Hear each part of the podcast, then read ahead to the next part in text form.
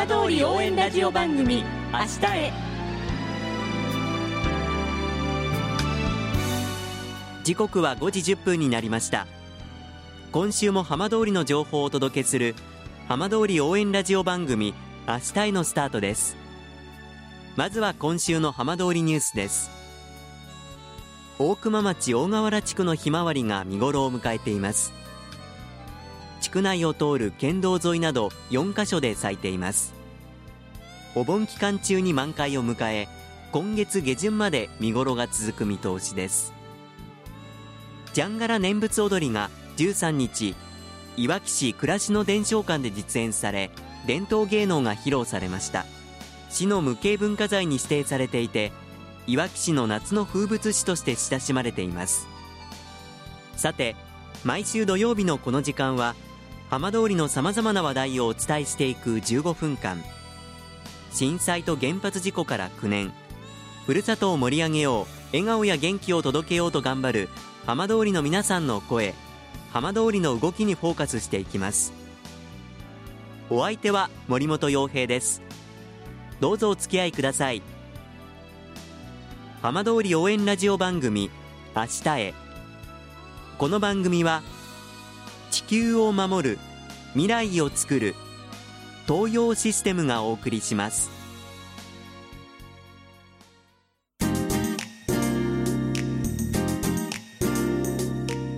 代わっては浜通りの話題やこれから行われるイベントなどを紹介する浜通りピックアップです。今日は終戦の日です。戦後75年となり戦争を知らない世代がほとんどとなる中私たちは戦争とどう向き合っていけばいいのでしょうか。今週は第二次世界大戦中平空襲など戦争で大きな被害を受けたいわき市の歴史を研究する地域研究家の小宅光一さんにお話を伺います。小宅さんよろしくお願いします、はい、よろしくお願いします。小宅です。今日でちょうど終戦から75年ということであっという間ですね、はい、そうですねあの小宅さんはいわきの近現代史をずっと研究されているということなんですが、はい、あのこの毎年の終戦の日の雰囲気こう社会の様子っていうのはどんなふうに感じていらっしゃるんでしょうか？そうですね。あの年々こう体験された方とかですね戦争の間近にこう見聞きした方がこうお亡くなりになってだんだんこう若い人にどう伝えていくっていうのは難しい時代になってきたなっていうのは感じますね。やはりそういう中でもこう終戦からのこう時間の流れというものを感じさせられますね。そうですね。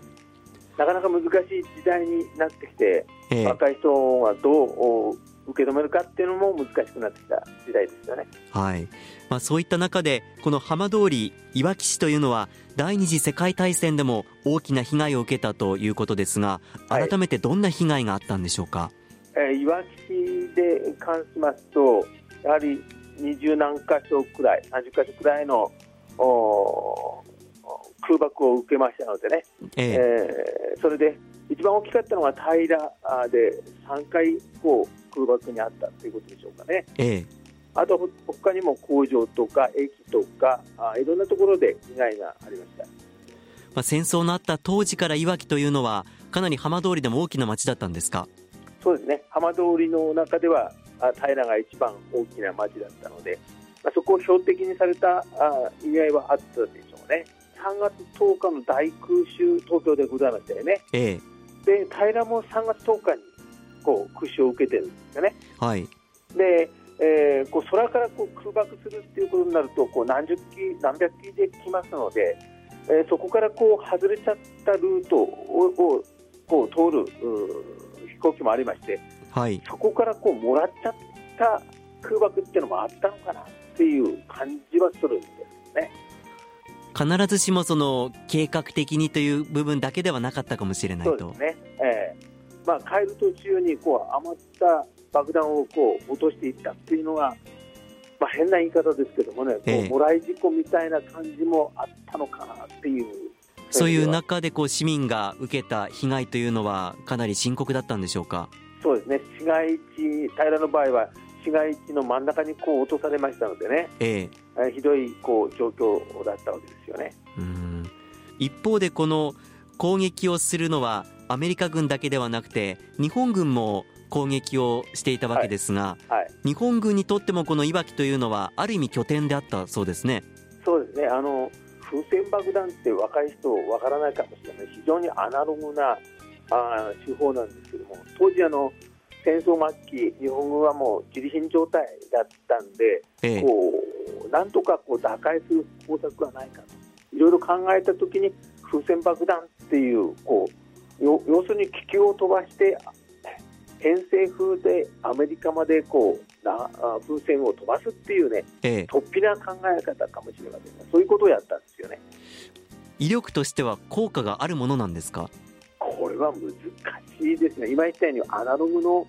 手法ですからね、ええ、綿密にこう計算されたわけじゃなくてもう日本軍は苦肉の策でこう編み出した作戦なので、ええ、これがこう国家でのどの程度こう考えてやったのかというのは難しいところです。まあ、戦争のその被害そしてまあ終戦を迎えたわけですがその後戦争から復興していく中でこのいわきの町というのはどういった変貌を遂げていったんでしょうか？平の場合ですね、えー、3か所やられたんです市内でね、ええ。えー当時の平今の平一生国民学校と言ってますそこは模擬の原爆いわゆる、えー、試作品として原爆を落とされたんですよね。はい、それからあの空襲で、えー、平の西部松ヶ丘公園の近く。それから駅の、ま、駅前、えー、南北に細長く被害を受けましたので市街地は非常にこう打撃を受けたあ昭和20年の3回の空襲でした。でそこからあどういうことがあるかっていうと市街地の再整備をやっていて、駅前の大通りとそれから後の国道6号がこうきっちり都市計画の中で出来上がっていったっていう景気になったのがこの戦争だったのかな。で不幸中の幸いって言っまあ、大変失礼な言い方なんですけども、ええ、あの後のこう社会を考えるときにとってもこうエポック的なこう出来事だったなっていうのを感じますよね。皮肉ではありますが戦争があったから今のいわきの姿が生まれたと。そうそういうことですね。うん。あの今戦後75年特に私も若い世代の方に数えられると思うんですがあの戦争を実際に知らない世代がもうかなり増えてきてるわけですよね。はい、そうですね。はい。私たちはこうどういうふうに向き合っていくのがいいんでしょうか？そうですね。あの戦争って8月15日こう点で皆さん捉えて、えー、終戦のこう反省っていうんですかね、えええー、そういう日にこうとあのあと鎮魂の日ですか？そういう意味合いで取られてるんですけどもなぜ戦争が起きたのかで戦後どうやって今日まで私たちはこう引き継いできたのかっていうですね大きな流れの中で8月15日を捉えることがとても大事じゃないかな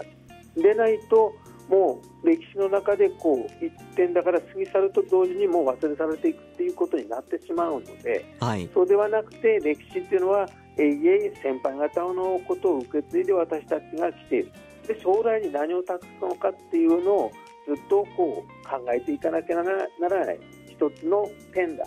というこうコンセプトの中でこう歴史を捉えていくということを若い人に伝えたいなっていう感じはしますね。戦争というと国と国との戦いというイメージもありますがそういう中で身近なそのそれこそ自分の住んでいる地域のそういった戦争の被害だったりですとか、はい、その当時のことを知るっていうのは意味があるんでしょうか？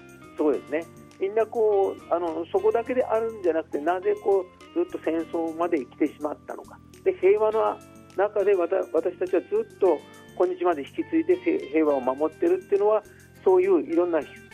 き継ぎがあったからですね。バトンタッチですよね、はい、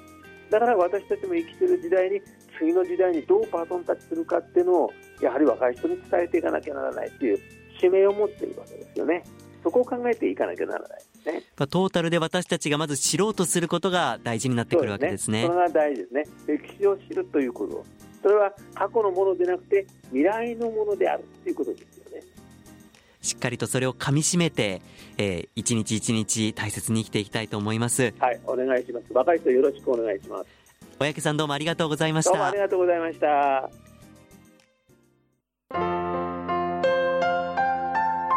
浜通り応援ラジオ番組「明日へ」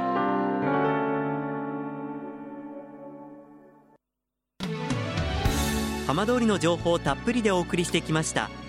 浜通り応援ラジオ番組明日へ。この番組は地球を守る未来をつくる東洋システムがお送りしました。